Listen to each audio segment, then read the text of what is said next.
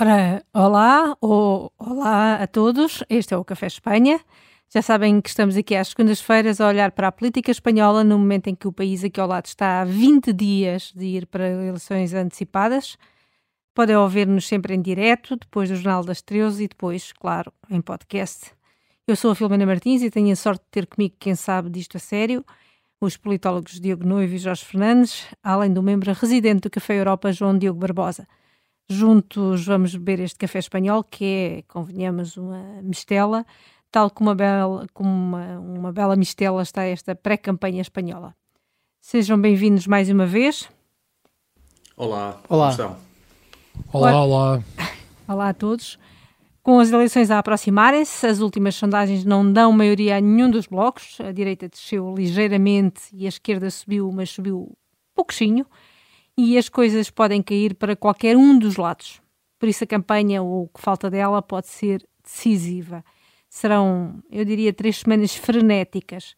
A Proval tivemos ontem, domingo, três entrevistas, Holanda Dias do Sumar e Alberto Nunes Feijó uh, do PP ao El Mundo, e ainda Pedro Sanches uh, do PSOE ao El Periódico. Tivemos também um belo vídeo de apresentação da campanha de Feijó no YouTube, que inclui castigos de lavar pratos no colégio interno. E tínhamos visto sábado Yolanda Dias levar uma bela resposta da agora arqui-inimiga Irene Monteiro sobre o Dia do Orgulho.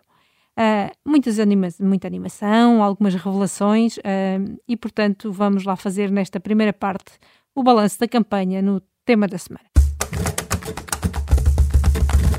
Vou começar pela última entrevista, de Feijó, que é claríssimo. Se ganhar sem maioria, vai tentar a investidura a sós, tentando a abstenção do Vox e a do PSOE. E que no debate a dois com Sanches, dia 10, lhe vai propor que se comprometa a que governe, ganhe quem ganhar. Comece por ti, Diogo Noivo, mas depois faça a ronda. Isto, esta proposta de Feijó é só para espanhol ouvir? Não, acho que a proposta é séria. Ele já tinha feito esta proposta antes das eleições eh, autonómicas e municipais.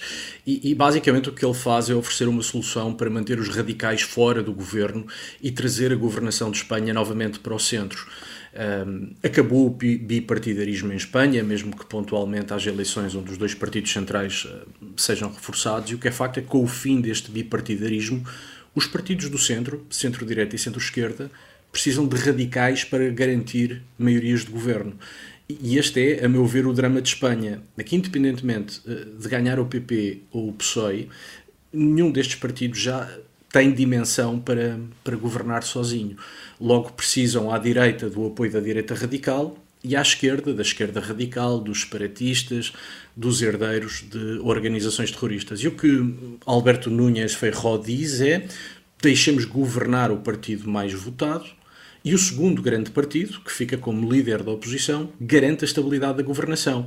Assim, nem o Partido Popular nem o PSOE se veem obrigados a celebrar acordos com partidos radicais e extremistas. Da última vez PSOE... deu, deu mau resultado, não é? Foi, foram para eleições a seguir.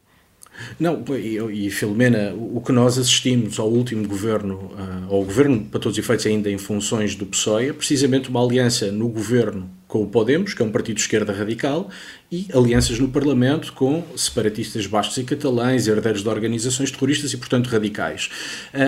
A proposta de Feijó é claro que acontece quando o PP tem um grande conforto, que é o conforto de saber que todas as sondagens eh, indicam que o Partido Popular será o mais votado e, portanto, esta proposta também não é uh, completamente inocente. Uh, mas o que é facto é que Espanha tem este problema. Os partidos do centro precisam dos radicais. Feijó faz uma proposta para recentrar a governação e afastar os radicais do poder. Pedro Sánchez não aceita este acordo, não aceitou para as eleições locais e já disse que não aceitará também agora para, e, para as. E ia perguntar isso ao João Diego Barbosa, porque o Pedro Sánchez ontem no El Periódico é, é, é, é um bocadinho menos claro, ele embrulha-se, uh, quer deixar ali uma dúvida. Ele sempre, de facto, recusou esta solução de Feijó, um, que evitava que qualquer um dos dois, como tu disseste, governasse com radicais, uh, e sempre evito, sempre disse que, que, não queria qualquer hipótese de abstenção, um, mas parece deixar ali uma porta aberta. Nós ontem discutíamos isso enquanto trocávamos opiniões, ainda que aquilo pareça, de facto, o que ele diz, mais uma crítica às coligações, às coligações que o Feijó já fez com o Abascal uh, do que outra coisa. Hoje, num artigo de opinião, um, Felipe Gonzalez, que raramente se pronuncia, uh, defende pactos centrais ou defende, de facto, esta proposta do Feijó. Uh, é mais um barão a, a pressionar, uh, de facto, Sanches. Isto fará com que, que Sanches mude de opinião? O que é que tu achas, João Diogo? Não, eu, eu acho que, em primeiro lugar, que Felipe Gonzalez pronuncia-se poucas vezes on the record, porque off the record é, é vê-lo todas as semanas a ser a oposição a Pedro Sanches e a fazê-lo se calhar melhor do que o PP.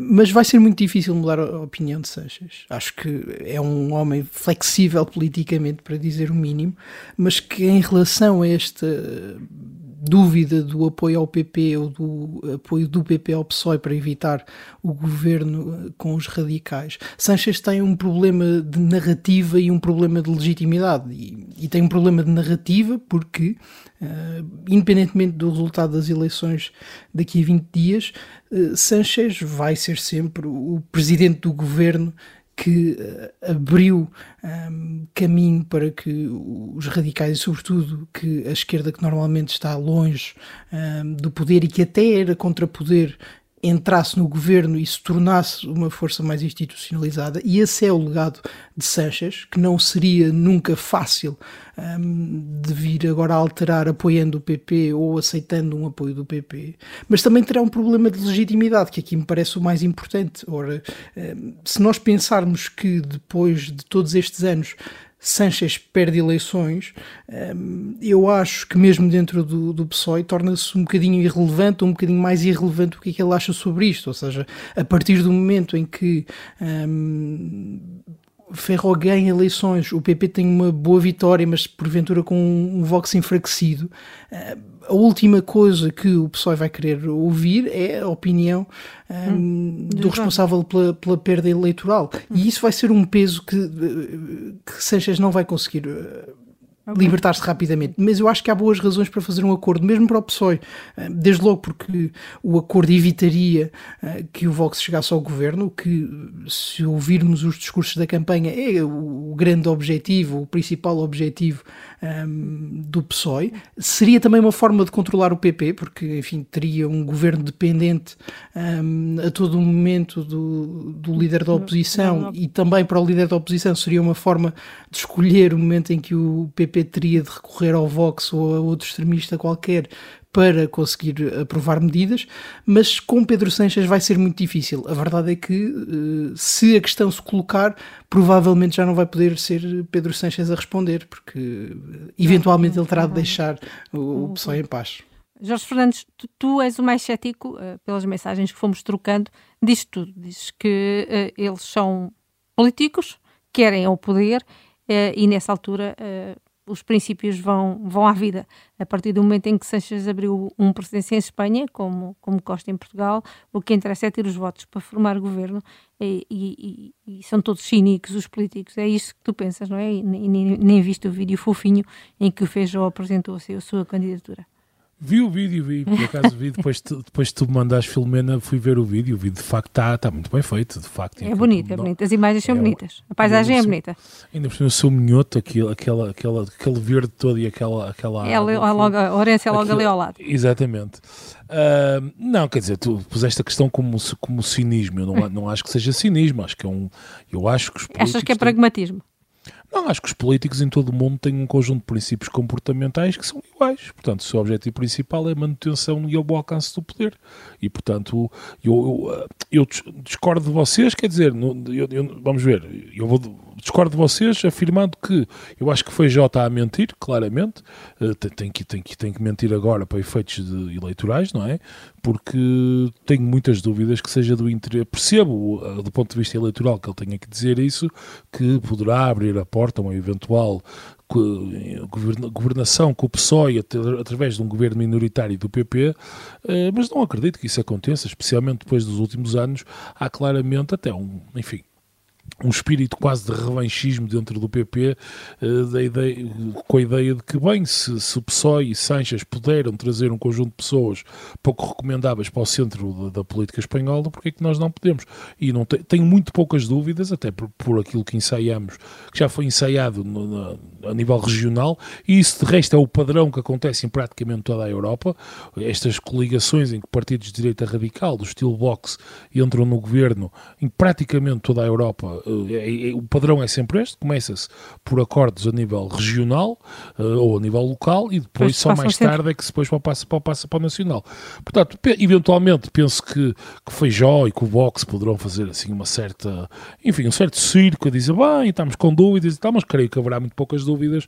Eu penso que na cabeça deles é muito claro que ou, uma, ou há uma maioria absoluta do PP, que parece muitíssimo improvável hum. neste momento, ou então há uma coligação com o Vox. Acho muito improvável que, mesmo que o PSOE estivesse disponível para isso, e eu aí concordo perfeitamente com o que o João Diogo disse, acho que, considerando até a contestação interna que houve ao longo destes anos à liderança de Sanches, acho que Sanches, perdendo as eleições, e depende um bocadinho também da, do quão categórica for a derrota, terá o seu lugar em, ca, em causa muito rapidamente. E haverá movimentações dentro do partido para uma, uma, uma nova liderança. Claro. Uh, agora, mesmo que Sanches quisesse e mesmo que o PSOE quisessem, eu penso que não há muitas dúvidas, não resta muitas dúvidas ali na, na calha Génova que, claro, que, que, que, é, ou é PP sozinho ou é PP e Vox. Oh, oh, Diogo, o Jorge é tão cético nisto que ontem é, colocava, é, a, muito cético. É, colocava a hipótese de, em sendo preciso, o PP trazer o PNV para a coligação com o Vox Vox, que já quis ilegalizar o PNV, e, e, diria eu que vermos Vox e PNV a apoiar um governo de Espanha, caso para dizer literalmente, valha-me Deus. A referência a Deus é oportuna, porque o primeiro grande lema do nacionalismo basco foi tudo para a pátria e a pátria para Deus. uh, o Partido Nacionalista Basco é um partido de direita conservadora, partidário de um catolicismo tradicionalista e, portanto, é um partido com muita coisa em comum com o Vox, mais do que aquilo que está disponível para admitir. Aliás, tem mais coisas em comum. O fundador do Partido Nacionalista Basco era um senhor chamado Sabino Arana, abertamente xenófobo e racista, acreditava na superioridade da raça basca, uh, dizia até que a imigração uh, contaminava e provocava a degenerescência da raça basca, e portanto lá está, o PNV e o Vox têm muita, muita coisa em comum. O PNV, agora vindo uh, para o presente, o PNV nestes 40, quase 50 anos de democracia em Espanha, um, mostrou ser um partido muito pragmático. Já fez acordos à direita, já fez acordos à, à esquerda. Portanto, tu achas possível? Acho perfeitamente possível. O PNV opera sempre da mesma maneira. Tem um caderno de encargos que normalmente se traduz em maior autonomia para o País Basco. E depois vai ver que partido é que tem condições para cumprir esse caderno de encargos e que partido é que se vincula a esse caderno de encargos. E, portanto, é um partido que se alia com uma enorme facilidade ao PSOE e ao PP sem qualquer problema.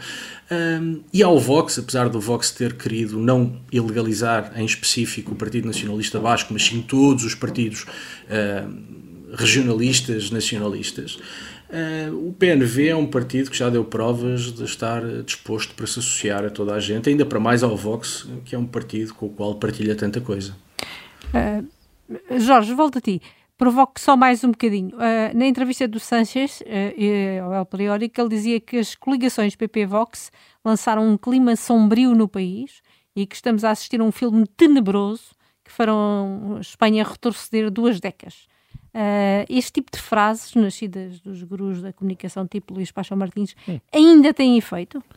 Ah, penso que sim. Há sempre uma franja da população para quem isso tem efeito, embora por um lado, essa franja da população já estará altamente mobilizada para votar, porque, vamos ver, eh, a esquerda, o, o PSOE e o Sumário, não sei o que, esse, muito provavelmente teria uma maioria sociológica, se quisermos. Depois há aqui algumas distorções que têm que ver com o sistema eleitoral, mas enfim, o problema principal neste momento que o PSOE tem é um problema de mobilização, de convencer as, as digamos, o seu campo a, a, a, aparecer e a ir às urnas.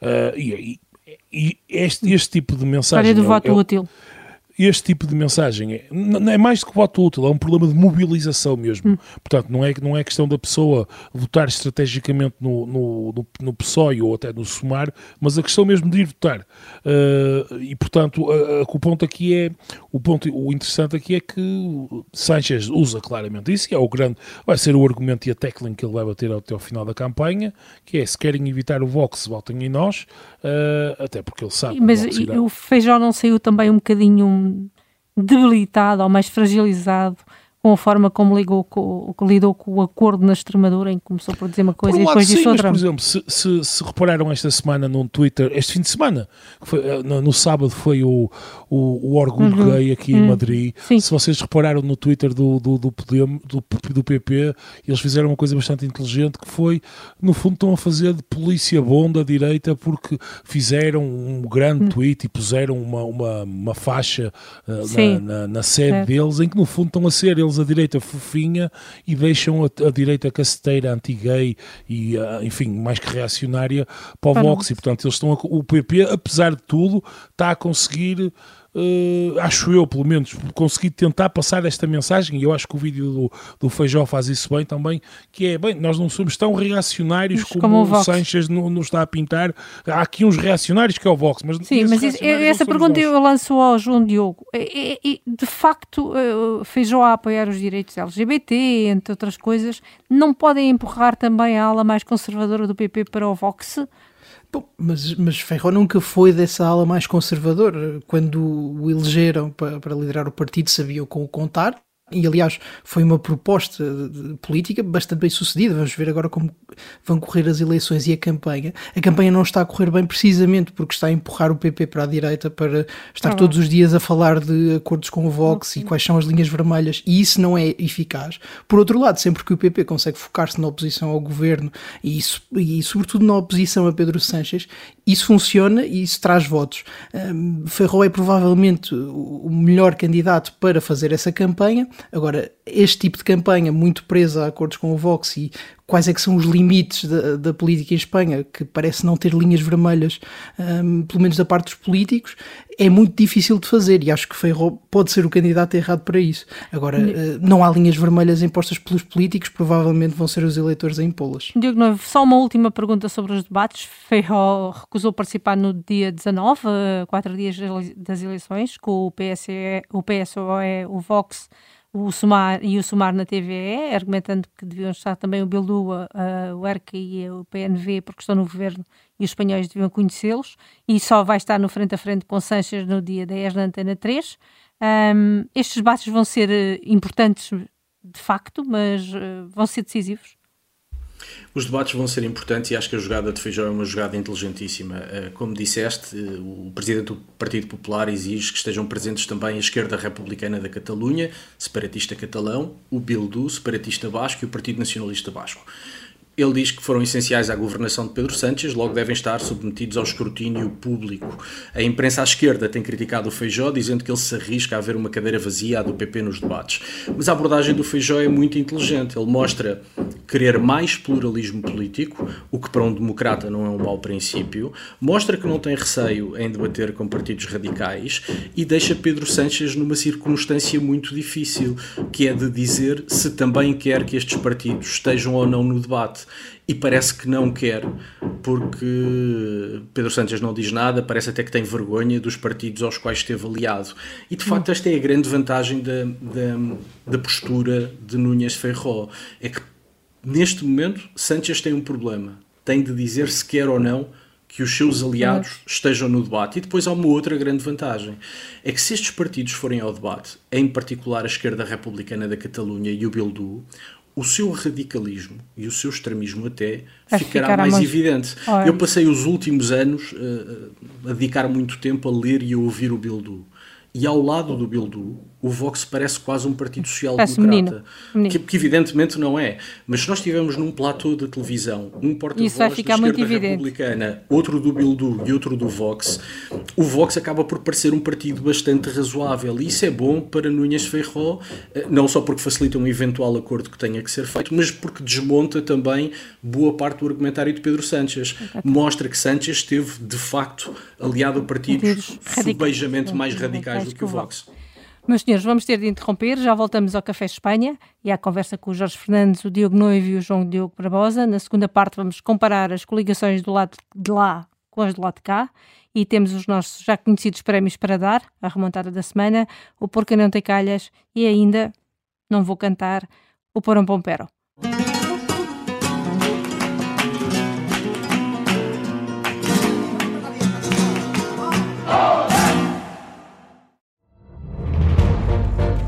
Esta é a história do padre obcecado com a infiltração do comunismo na Igreja que tentou matar o Papa em Fátima. Que raio de coincidência! No dia 13 de maio. E, a partir desse momento, o Papa Voitila nunca mais deixa de olhar para Fátima. Episódio 1 O Anticristo em Fátima. Matar o Papa é uma série para ouvir em seis episódios e faz parte dos Podcast Plus do Observador um novo episódio a cada terça-feira. Os assinantes do Observador têm acesso antecipado a todos os episódios desta série, já disponíveis em observador.pt. Os Podcast Plus do Observador têm o apoio da Kia.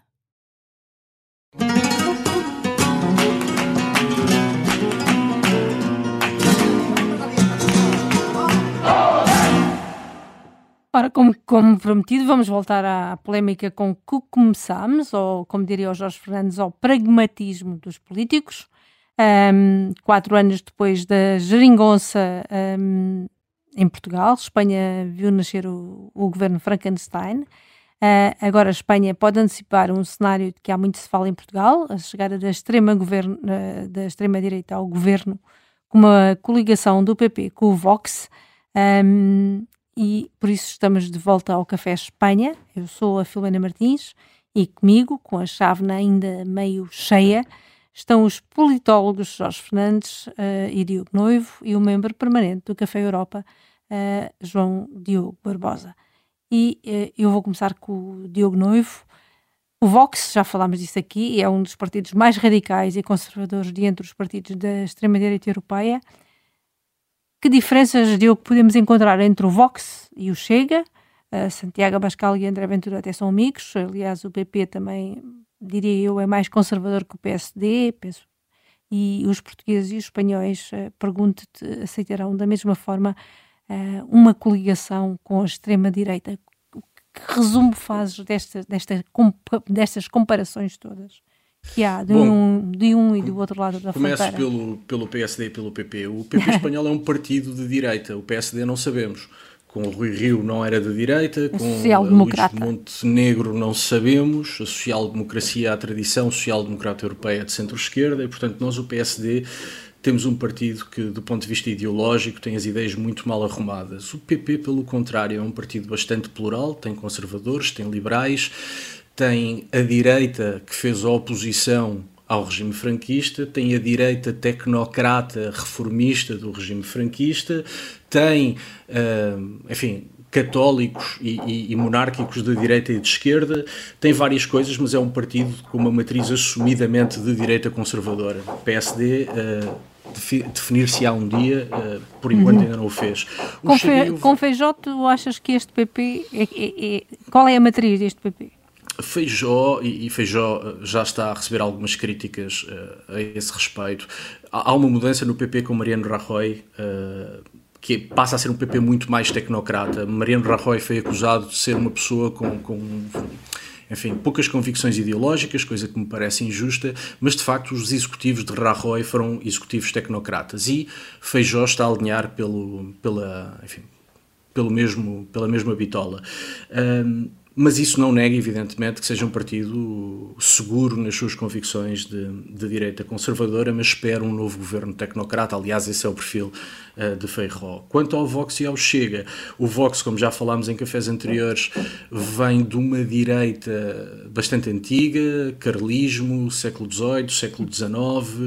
Um, enfim, tem apelo a estas ideias que já têm algum tempo apelam a alguns setores da direita uh, espanhola, o Chega parece-me essencialmente a capitalização do ressentimento que existe em alguns segmentos da sociedade portuguesa. Não sei se podemos inserir o Chega numa tradição clara e consolidada um, da direita espanhola. Essa é uma diferença grande. Por outro lado, o Vox tornou-se um partido de quadros, deixando de parte o radicalismo das ideias do Vox. Quando olhamos para os perfis uh, das pessoas, dos líderes do Vox, são pessoas com capacidade técnica, com capacidade política, com dotes de oratória, uh, e portanto o partido é muito mais do que o seu presidente Santiago Abascal. Uh, e tu Chega, olhas para o Chega como um mais populista? É uma unipessoal, é uma, uma empresa unipessoal que começa e acaba em, em André Ventura. Ventura Uh, e, e, que me parece que, do ponto de vista doutrinário, uh, tem menos tradição em Portugal do que tem uh, o Vox numa parte da direita espanhola. Se os espanhóis e os portugueses aceitam ou não estas alianças entre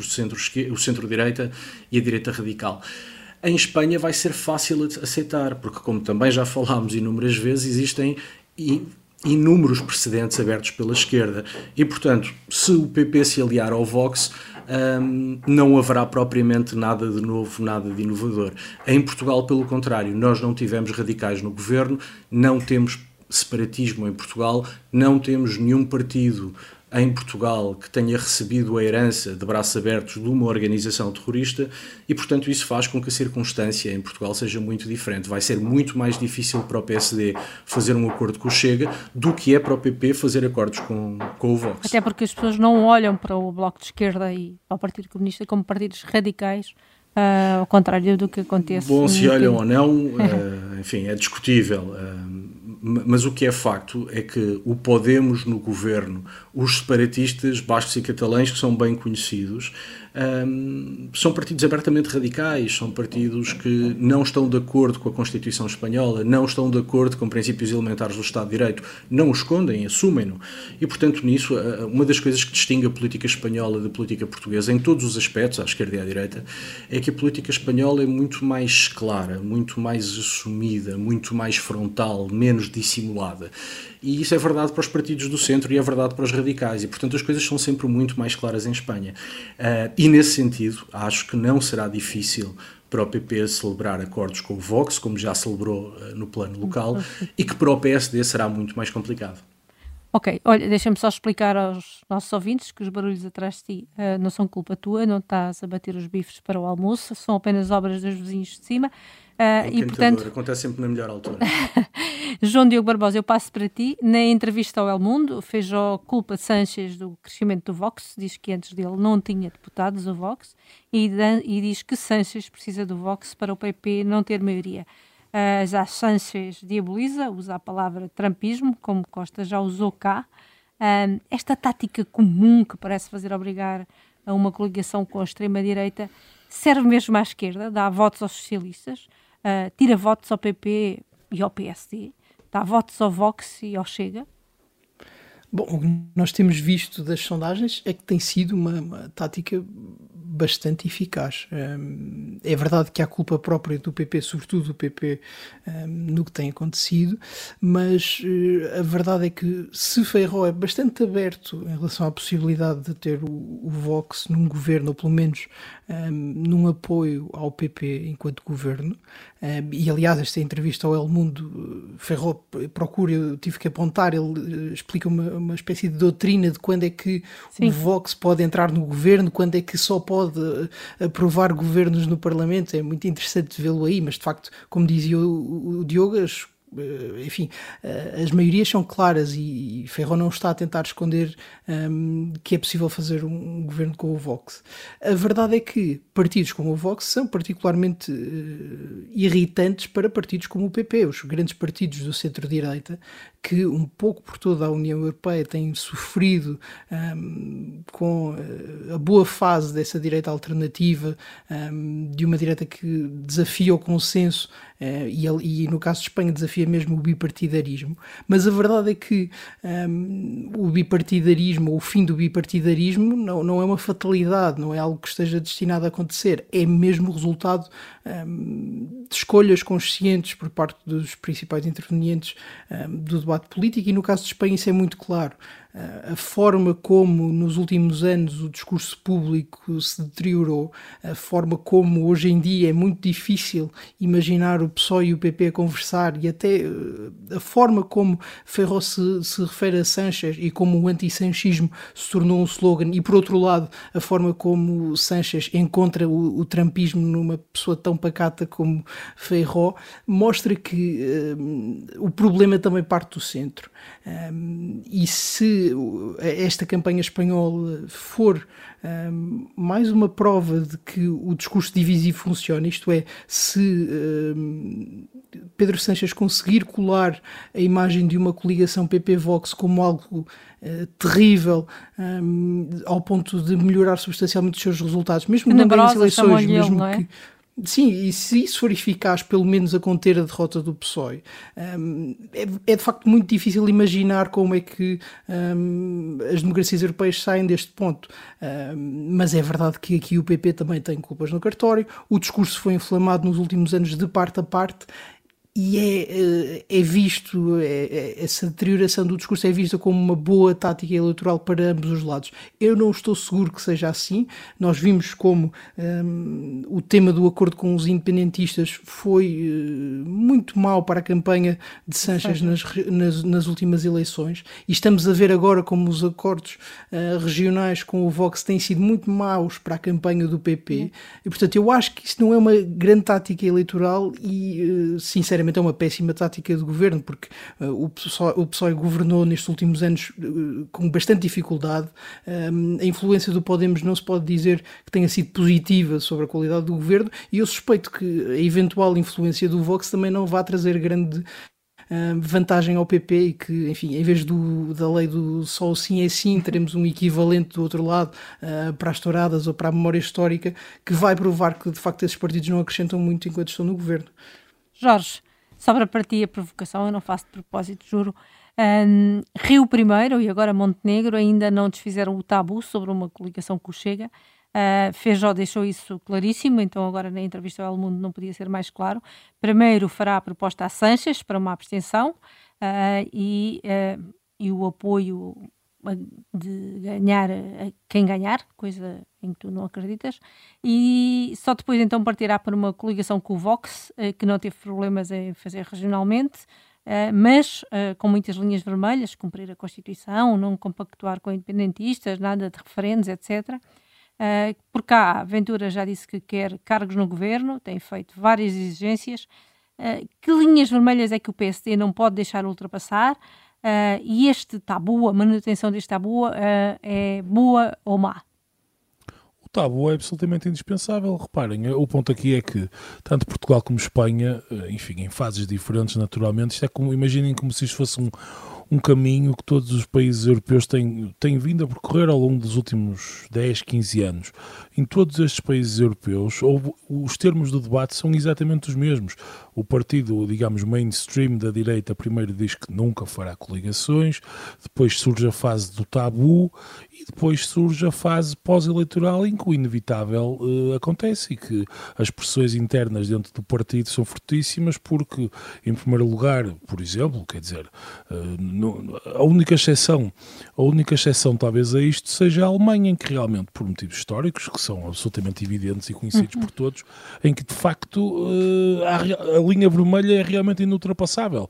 Mas a Alemanha tem uma situação que, que não é comparável nem com Portugal, nem com Espanha, claro. nem com os países nórdicos e, portanto, uh, tudo, portanto este, esta sequência toda que, nós, que estamos a ver em Espanha e que iremos ver em Portugal brevemente é igual em todo o lado. Mas não era melhor sabermos ao que íamos? Quando formos ah, votar? E eu, eu concordo contigo, absolutamente. Quer dizer, acho que, é, acho que era pessoalmente é sempre melhor ter mais informação do que menos. Outra coisa é, há sempre uma tentativa desesperada dos líderes políticos de, de, quer dizer, de conseguirem, de conseguirem de alguma maneira ainda fazer uma, uma derradeira tentativa e depois há muitas vezes, mas quer dizer, mas as coisas acabam sempre assim, infelizmente, quer dizer, depois há sempre tentativas de eleições, de eleições eh, ou de tentativa de antecipar eleições estrategicamente para conseguir de alguma maneira diminuir o peso que os partidos de direita radical possam ter no, no poder, porque também é muito diferente e será muito diferente certamente em Espanha se o Vox tiver, imaginemos, 7 a 8%, ou se tiver 14 ou 15%. Ou se, o Sumar, ou se tiver mais ou menos diferente. que o Sumar, não é? Precisamente, quer dizer, portanto, oh, não, não, isto não é simplesmente o Vox estar ou não estar no governo. Portanto, o peso, sabemos isto em geral da teoria das coligações, o peso que, que, que o partido, digamos, júnior, o partido pequeno tem, eh, é um peso, quer dizer, o peso eleitoral que o partido tem eh, reflete-se claramente no comportamento que vai ter dentro da coligação, no que pode exigir, etc.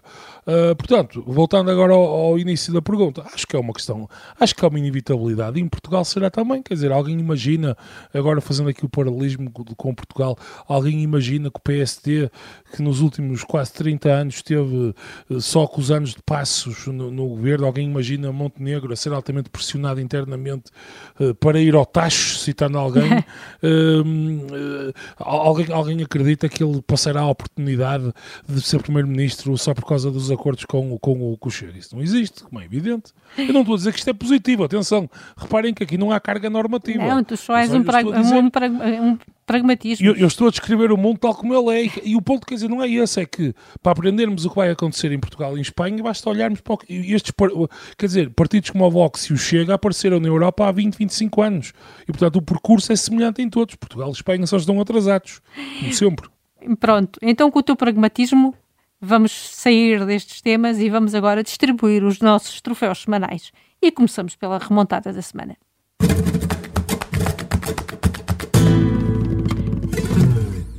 João Diogo, achaste que o Pedro Sanches deu um bom tiro de partida da presidência europeia de Espanha ao ir a Kiev? Dás-lhe o troféu porquê? É um truque fácil, não é? é. Agora, sempre que um chefe de governo vai à Ucrânia e Sanches foi pela terceira vez, hum, é muito fácil ter boa cobertura, de conseguir hum, notícias positivas a partir daí e, hum, num contexto de pré-campanha, a ideia de ir a Kiev ficou bem a Pedro Sanches. Acho que conseguiu, durante uns dias, um, suster os ataques do PP e o que foi dizer um, a Kiev foi importante, não é muito diferente do que diria o PP. Sanches foi prometer mais ajuda, foi uh, anunciar que era um dos eh, principais apoiantes da iniciativa ou da vontade da Ucrânia entrar na União Europeia e eventualmente entrar na NATO. E é sempre claro que Sanches está mais confortável internacionalmente do que em casa. E hum, eu acho que no âmbito desta campanha, que tem sido tão caseira, um, conseguir eh, sair, ir falar inglês no Parlamento ucraniano e uh, prometer tanques que, segundo Zelensky, nunca mais chegam, mas isso também é uma das características de Sanches, é uma forma inteligente de fazer campanha. A presidência espanhola também vai ser um tema, eh, espera-se. Um, é estranho que Sanches tenha marcado eleições para este momento, porque de facto. Ele Espanha disse sempre terá... que não, não, não seria no meio da, da da presidência Exatamente. espanhola, Imagino mas... que esteja a imaginar vencer as eleições, não é? é a Espanha tem seis meses para tentar fazer, as suas, fazer valer as suas prioridades.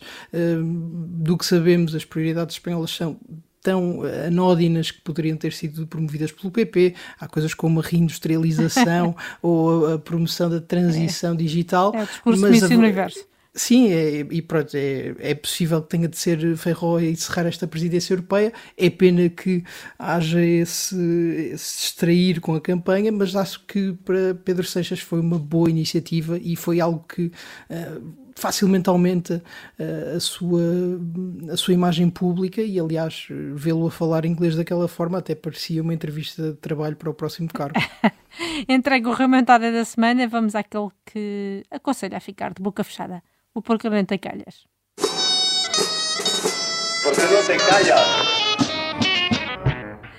Jorge Fernandes, sei que queres falar da cobertura do El País desta campanha. algo novo que não seja já habitual?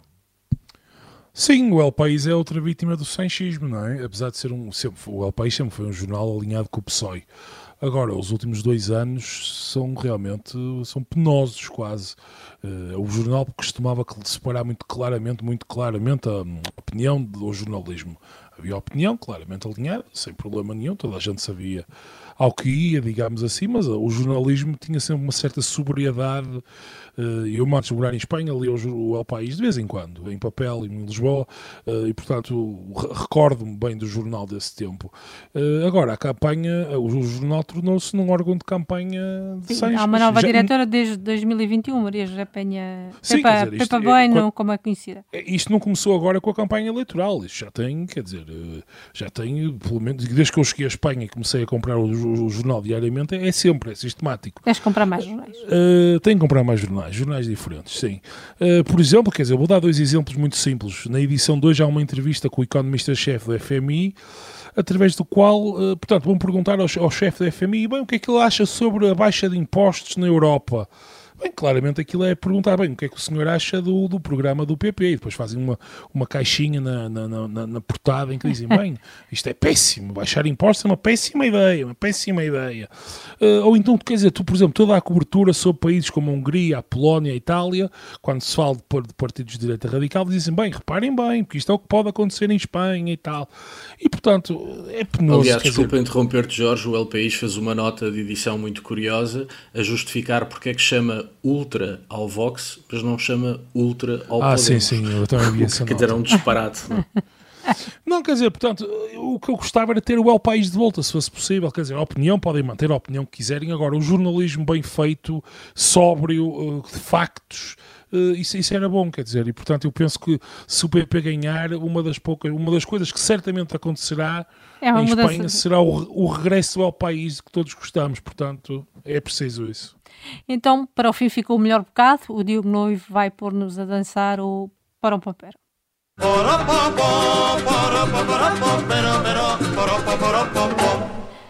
Deixa-me revelar que tu tinhas começado a pensar em laranjas e nas figuras tristes da Yolanda Dias a contestar as contas do feijó às contas do preço do quilo das laranjas uh, versus os dos sacos plásticos. Afinal, era tudo uma confusão com os preços finais para o consumidor e os do, do, do produtor, isto só visto. Uh, mas acabaste com algo que te garante o futuro do teu filho, se o Sumar chegar ao poder e se a proposta do Sumar for para a frente e se a Troika não chegar, entretanto, com esta proposta. Uh, e estamos a falar de 20 mil euros para cada jovem, mal chega aos 18 anos, para se poder formar como quiser sem depender dos pais, e isto vai custar 8 mil milhões ao orçamento.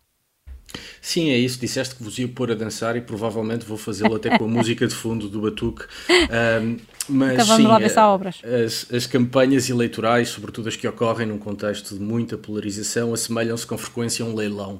Os partidos lutam entre si para ver quem dá mais. Isto leva muitas vezes a, a promessas descabeladas, quase todas assentes no aumento significativo da despesa pública. Esta pré-campanha... Esta é ótima, eu iria não, para a Espanha se pudesse ter Mas tem Eu não, porque eu tenho que pagar impostos aqui. Tem antecedentes. A pré-campanha começa com Pedro Sánchez a prometer cinema a 2 euros às terças-feiras para pessoas com mais de 65 anos. Interrail, só às, Interrail. Só às, às, às terças-feiras. Portanto, é uma, um bom exemplo de política de cultura, disse Sánchez. Depois, para os jovens entre os 18 e os 35 anos, prometeu-lhes um desconto de 50% no Interrail cinema interrail, tudo devidamente subsidiado pelo Estado. Porque os jovens são um segmento eleitoral interessante, talvez Yolanda Dias não, não tivesse, enfim, não quis ficar para trás, e então propõe estes tais 20 mil euros a todos os jovens no momento em que cumpram 18 anos. O objetivo é combater a desigualdade, diz ela, mas parece que a medida não prevê qualquer discriminação em função do rendimento ou património dos jovens ou dos seus pais. Portanto, pegando uma expressão muito espanhola, é café para todos. um, Isto é um bom tema Dias, para o café, para o café é, Espanha. Não, ela, ela diz que é muito, muito difícil ser jovem em Espanha, mal quer imaginar o que acontecerá quando a senhora descobrir o continente africano ou a América Latina.